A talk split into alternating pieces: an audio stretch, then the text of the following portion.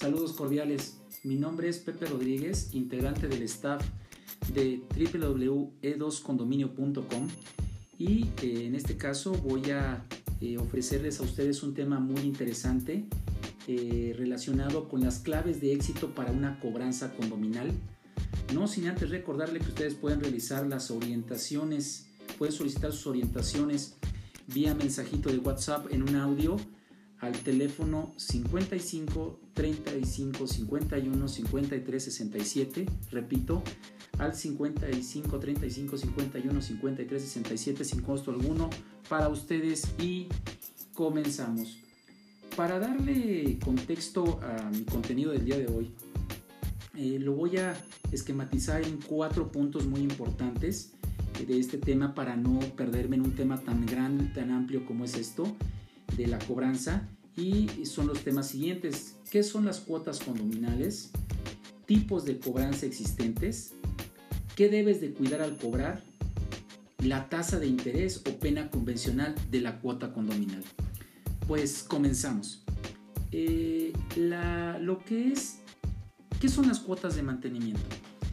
Las cuotas de mantenimiento deben establecerse de alguna forma en una deuda cierta, líquida y exigible.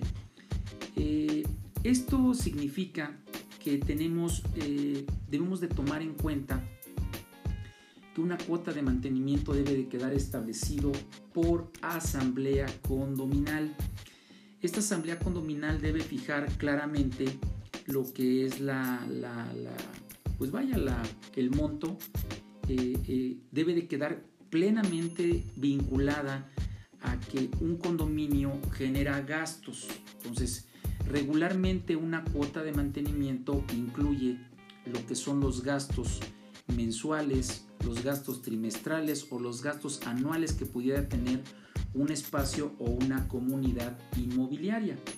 También recordemos que dentro de la cuota condominal se puede incluir lo que son los fondos especiales, los fondos de reserva, los fondos de ahorro, y que van de la mano con una cantidad que debe de estar aprobada por esa asamblea y que debe de incluir también eh, claramente eh, la, necesidad de tener una base eh, escrita en su formación. Entonces la cuota condominal se integra prácticamente de una cantidad de dinero que, implica la existencia de un derecho de cobro o de una cantidad a cobrar en la cual se busca eh, liquidar lo que son los gastos comunes o afrontar los gastos emergentes o tener lo relacionado a mejoras o gastos de conservación.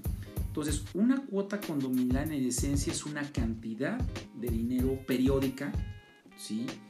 Eh, en la que tendríamos que tener muy en claro su conceptualización y la creación de los recibos que en este caso deban de eh, eh, contribuir a tener la transparencia de, las, de, lo que va a ser las cuotas. Estos recibos pueden ser incluso en, materia electrónica o pueden tener alguna connotación, vamos a decirlo, ya ahorita pues, vaya impreso, que de alguna manera pues lo que se busca es lo menos que puede existir en papel, pero sí tener un registro de estas cuotas. Entonces, las cuotas condominales son derechos de crédito relacionados a la comunidad inmobiliaria y por lo tanto deben de estar establecidos eh, en, por asamblea. ¿no? Entonces con esto doy la exposición del primer punto. ¿Qué tipos de cobranza existentes tenemos en la práctica? Son de tres niveles. Recordemos que la ley condominal trata de eh, precisamente eh, privilegiar lo que es un medio alterno de solución de conflictos que es la mediación y la conciliación. De hecho, un requisito muy importante que se debe de acreditar incluso antes de acudir a la PROSOC es haber hecho la posibilidad de una invitación de cobro. ¿no? Puedes preguntarte, bueno, es que yo ya lo hice y no lo he contemplado. Bueno, Recuerda que cuando tú vas a hacer la cobranza lo tienes que llevar ante una autoridad y debes de cumplir con esta base de requisito. Entonces, el primer tipo de cobranza es la cobranza tipo mediación o tipo, eh, vamos a decirlo, eh, de conciliación. Te paso un tip. Es muy importante que cuando tú celebres tu asamblea, eso lo voy a poner un poquito más adelante en los puntos que vienen, es muy importante que cuando tú fijes tu asamblea, también fijes la existencia de los convenios en los cuales vas a proponer lo que van a ser eh, los convenios de pago, ¿sí? Porque para evitar que en algún momento, si tú eres administrador, si tú eres parte del comité de vigilancia, te vaya a señalar la comunidad inmobiliaria como una persona que estás haciendo acuerdos en lo oscurito. Entonces, es muy relevante que lleves a cabo una, eh, vamos a decirlo así, una, un ámbito de transparencia y sobre todo que los, que los convenios queden debidamente eh, visualizados en asamblea eh, para que en este caso cuando los lleves a la práctica y hagas el ofrecimiento tengas en claro qué es lo que vas a negociar, si te van a hacer un pago o por pronto pago, te van a dar una sola exhibición, pues que tengas elementos de flexibilidad, a lo mejor condonando la pena convencional o condonando alguna cosa, porque la idea es que la mediación sea el mecanismo, ¿no? Para lograr una, una, un excelente método de solución en relación con el cobro de las cuotas. Entonces, el primer tema que yo te comento es la cobranza a nivel mediación. El siguiente nivel de, cobranza es el administrativo a través de una queja, a través de un escrito, vamos a decirlo prácticamente libre, pero sí es conveniente que tenga una supervisión o mínimo una vista de un abogado este, en relación con la, con, la, con la propuesta del escrito ante la Procuraduría Social, que es la entidad encargada de llevar a cabo este mecanismo administrativo en el cual no es otra cosa que buscar también el privilegio de la mediación, en este caso con un tercero, o lo ajeno, que busca dotar de alternativas y que en este caso la importancia de estos mecanismos de cobranza este, extra, este, a través de la vía administrativa son precisamente que se instrumente y que haya un pacto. Si ese pacto no se cumple, el convenio como tal que se llega a celebrar tiene trascendencia en el siguiente nivel de cobranza, que es la cobranza judicial. Entonces, haciendo una remembranza rápida, te comento que hay una cobranza a nivel extrajudicial o negociación que le da el privilegio a la ley, el cual necesita un instrumento, un documento donde tú ofrezcas una carta de cobranza donde digas si vas a hacer un descuento o no, o en qué términos y qué consecuencias derivadas de una asamblea van a hacer esa cobranza.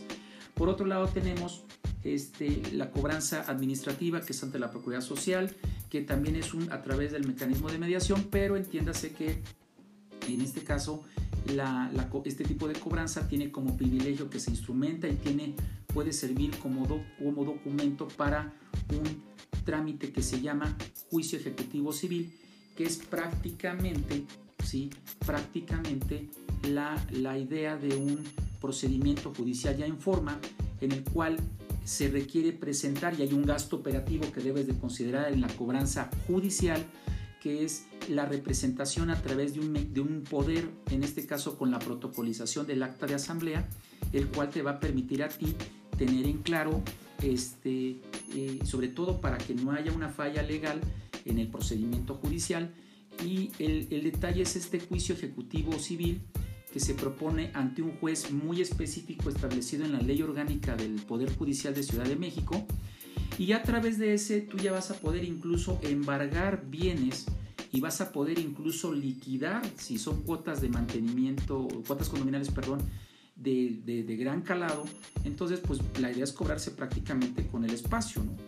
Eh, eh, no es muy común ver este tipo de, de cobranza eh, a nivel jurisdiccional porque, en mi opinión, no hay una gran cultura en relación al tema de la cobranza en la vía judicial y sobre todo porque quien tiene ya práctica en este tipo de, cobranza debe de armar y debe de realizar toda una serie de documentación desde la base misma de la asamblea para que pueda funcionar como si fuera un tipo de cobranza todo terreno la asamblea tiene que funcionar en las tres fases entonces es muy relevante que cuides ese detalle para el tipo de cobranza, que para que tú puedas ejercer la cobranza de carácter judicial, pues también la debes de contemplar este, desde la base misma, desde un inicio, ¿no? Y con esto damos precisamente qué es lo que debes de cuidar al, cobrar eh, precisamente las cuotas condominales. Pues que tengas en claro que mientras sea un mecanismo de negociación puedes de alguna manera eh, ser flexible en algunas cuestiones de la representación, de que si eres un órgano no registrado, vamos, el tema es que a nivel condominal, pues puede haber ciertos mecanismos en los cuales no hay una exigencia formalista, ¿sí? Pero por eso es que gran parte, en mi opinión, gran parte de la, de la, de la, morosidad, ah, un detalle, tip, este, una morosidad que ya incide en el 10% del universo total de condóminos ya es un tema que te puede llevar a la quiebra técnica si tú la dejas acumular a un 30% del total del universo. Entonces es muy importante que cheques eso. Por eso es que cuando hagas una cobranza, si la vas a llevar en los tres niveles, tienes que preparar y es lo que debes de cuidar. Que debes de tener un libro, si no lo tienes, busca la reposición, constitúyete adecuadamente. Ojo, siempre que hay una cobranza condominal, no es un proyecto a un año, ¿sí? Este, porque muchas veces en el trámite de un, simplemente el registro de un administrador, te llevas de uno mes, dos meses, hasta tres meses si hubo algún detalle, simplemente en el registro para que tengas la representación del administrador. Entonces, siempre debe ser un proyecto de cobranza si es importante o si es un retraso ya muy importante que presenta la, la comunidad inmobiliaria en este caso viene a ser condominio, eh, estamos hablando de que no, no, no, no, no, no solamente enfocarse en el detalle de que si lo va a cobrar el abogado, sino que sea una persona que sepa cobrarlo de manera eficiente, ¿no? que entienda que debe de haber un diseño de asamblea que pueda transitar en los tres niveles de cobranza, ¿sí?